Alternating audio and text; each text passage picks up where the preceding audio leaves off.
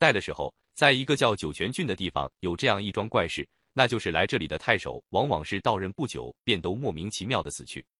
这次朝廷任命陈培到酒泉郡去做太守，他也担心自己性命难保，就找了算命先生卜问吉凶。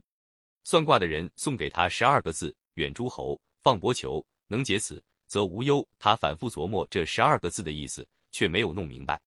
算卦的人说：“到任后，你自然就会明白了。”陈培来到酒泉一座大堂，才知道他的师医叫张侯，值班大夫叫王侯，差役中还有史侯、董侯等人。他顿时想到，这应该就是所谓的诸侯了，于是就疏远了他们。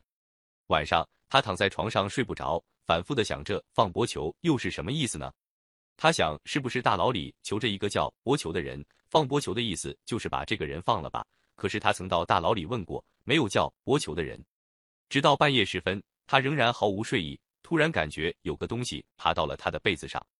开始他装作不知道，等他爬到中间时，便猛地用被子把那东西紧紧包住。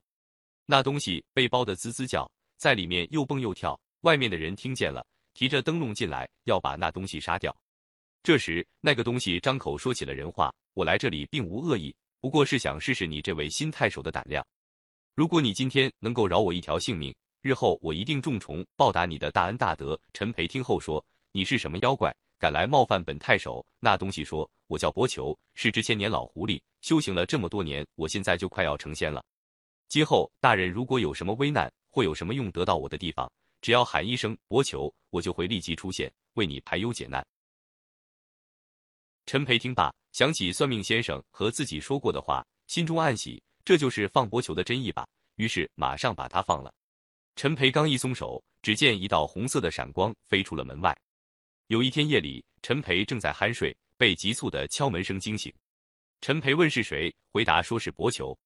伯求告诉他说，郡北面来了一伙强盗，你马上派兵把他们消灭掉。陈培马上派人，果然把那伙强盗全部消灭了。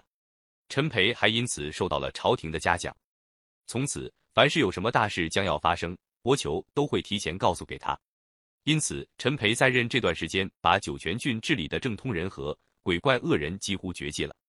老百姓都说陈培是个贤明而且有神通的太守。又过了几个月，一件很凶险的事在郡里发生了。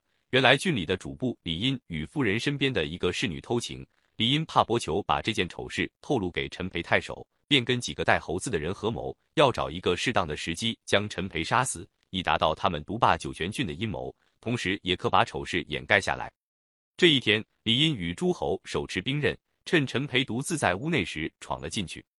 陈培见情况不妙，情急之中高喊：“伯求，快来救我！”随即便有一个大火球进到了屋内。那些坏人不知是什么怪物，都被吓得魂不附体，趴在了地上。于是陈培命人把他们全绑了。酒泉郡从此安宁无事了。又过了数月，伯求来向陈培辞行，他说：“我即将升天。”今后不能再与大人往来了，望你保重。伯求一去，便杳无音讯。